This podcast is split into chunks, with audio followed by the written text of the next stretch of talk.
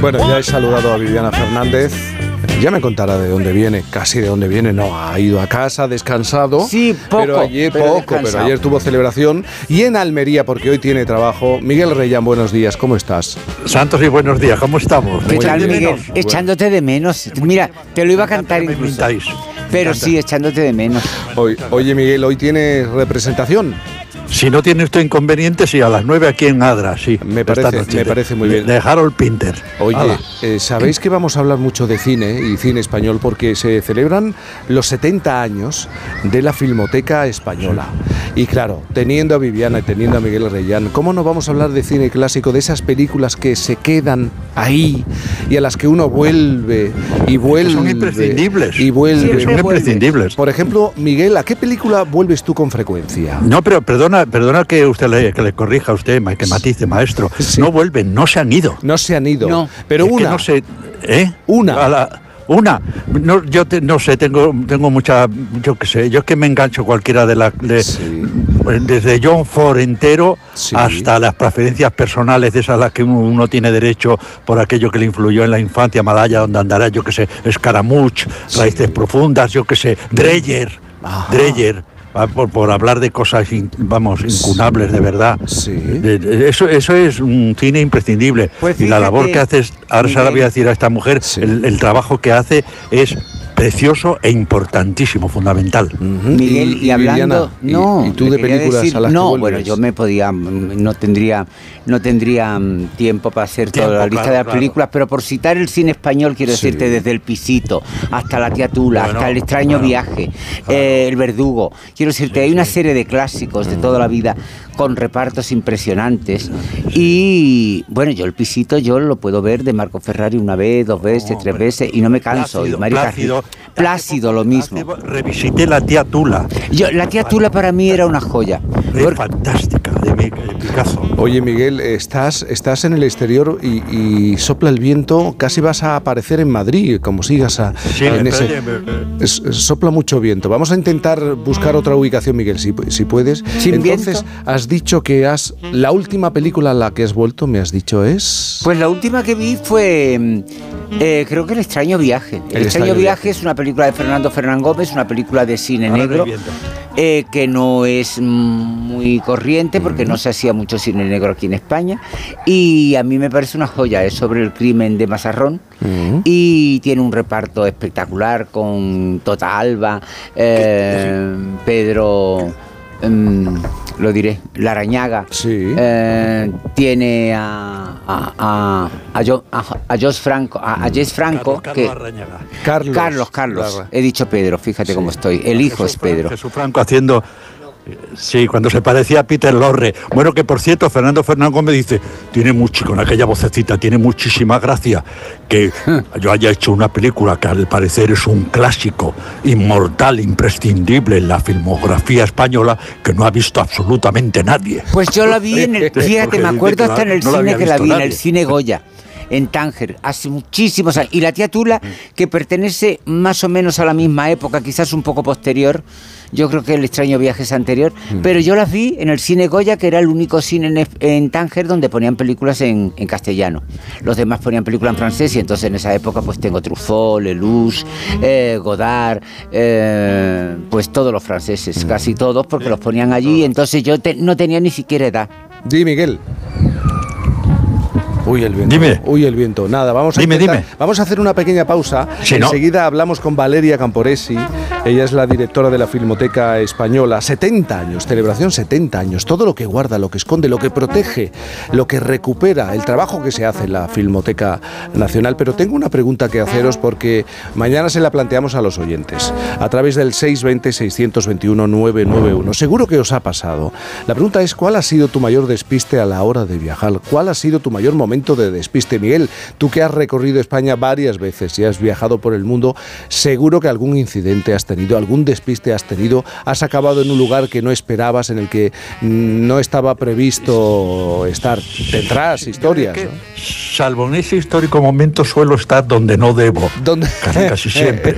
y siempre, siempre equivocado. Pero cuando llegue el momento ya contaré un par de cosas que son divertidas que, como decir los periodistas, aprovechando la percha, Sí. tienen, tienen algo que agarrando el rábano por las hojas. Pero bueno, luego lo cuento. No, no, no, cuenta. No, no, pero no me dejes con la intriga, lo tienes que contar ya. Cuéntalo ahora, Miguel, hombre.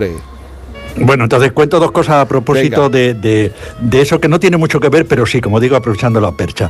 Uno tiene, uno es el comienzo de una película Ah, española de, de Pepe Sacristán que se llama Cara de Acelga.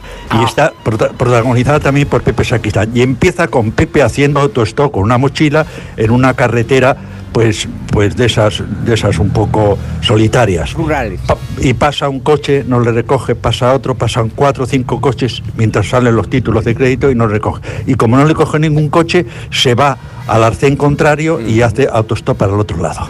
Pues eso es, justamente parece- en sentido sí. contrario. Me parece precioso, sin más. Y después tengo que contar una cosa, si, si tengo un minuto, una Sí, cosa que es sí, sí. maravillosa y Sí. que alguna vez. Hace mucho tiempo estaba yo terminando exámenes de, de, de mediados de, de, medicina Sí. con un compañero que estudiaba química, que estudiaba química. Y entonces tomamos centramina, lo cuento rápidamente. Y tal, Sí. tomas centramina con anfetamina y te entra un subidón, de manera que cierras la química orgánica, que la, la quirú- cierras la quirúrgica, porque esto está chupado y no sé cuánto. Y nos pusimos a filosofar. Y llegamos a la conclusión de que nuestra vida, como las nuestras queridas, como la de todos, está, está lastrada porque continuamente estábamos diciendo no. Yo he, vis- yo he dicho hoy no dos veces. Sí. Una, no porque estoy nada, no porque tengo que, que intervenir en las radios. En vista de lo cual, mi amigo y yo decidimos decir que sí desde aquel momento. Dice, ¿A dónde vamos? Nos vamos al Sloppy Joe's, que era un bar americano al que íbamos, no porque nos gustaran mucho los bintonis, sino porque yo creo que estamos enamorados de la, de la señora que estaba allí, que era como, Cla- como Claudio Chispe, pero en guapo. ¿no? Y bueno, bueno, nos sentamos allí, pedimos los, los cubatas y al rato llegó un amigo, un pintor holandés. Hola, ¿qué hay, fulano? ¿Qué hay, Miguel? ¿Qué tal? Oye, yo me voy a, a un- a una fiesta que de una amiga francesa. ¿Os venís? Sí. Sí, claro.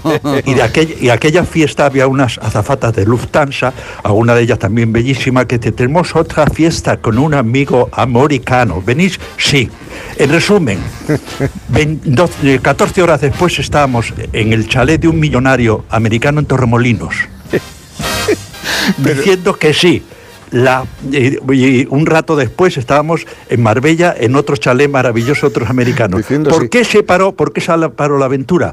Porque mi amigo, que era muy guapo, se me acercó en una de aquellas fiestas, me, dijo, me un- a un rincón y me dijo, Miguel, hasta aquí hemos llegado, porque el señor ese americano me ha propuesto relaciones homosexuales. No, aquí se corta la aventura. Lo Se acabó.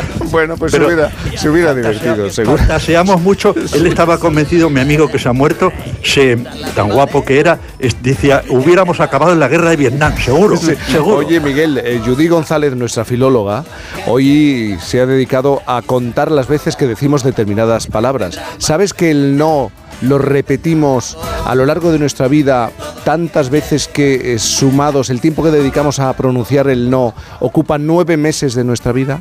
Nueve meses de nuestra vida, así que imagínate. Lo que pasa es que el no, el no, estaréis de acuerdo, el no que es una palabra, hay que saber administrarla Sí, también, sí, sí, ¿eh? sí, sí. Porque debía estar, debía estar prohibida. Cuento una anécdota rapidísimamente, ¿puedo? Sí. Claro que puedes. venga, eh, Borges, Jorge Luis Borges contaba que en una visita que hizo acompañando a una delegación diplomática a Japón, les estaban, estaban visitando un templo budista y a la entrada del templo había una estatua grande de Buda.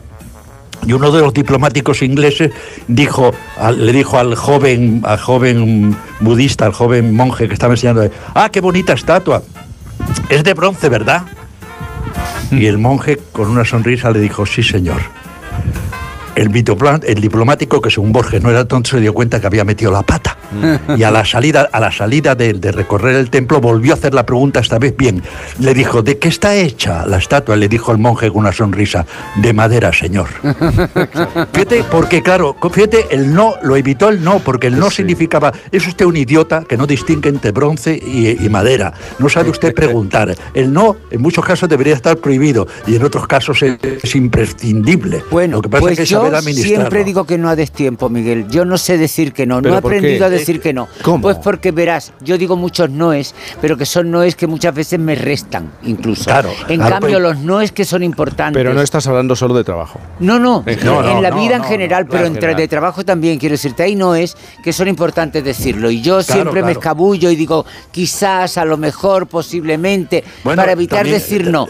Y después al final es un no. Entonces, si tú empezaras por decir el no, pero como el no a la gente cuando te propone algo nunca les viene bien, Claro, pues entonces otra- a mí me cuesta mucho. Claro, y lo- otra, otra, otra cosa, perdona, antes de que me quite la palabra, otra cosa de, de- de un embajador francés de nuestra tierra, Viviana. un embajador francés de lo que aprendía mucho, me decía, me decía, mira, cuando un diplomático, se puede aprove- eh, nos podemos apropiar aunque no seamos diplomáticos. Cuando un diplomático dice que sí, es que tal vez. Claro. eh, pues Si eso que- me pasa a mí. Perdona, perdona, si dice que tal vez, es que no. Y si dice que no, no es un diplomático. Las 11.17, las 10.17 en Canarias, una pausa y hablamos de la Filmoteca Nacional. Los españoles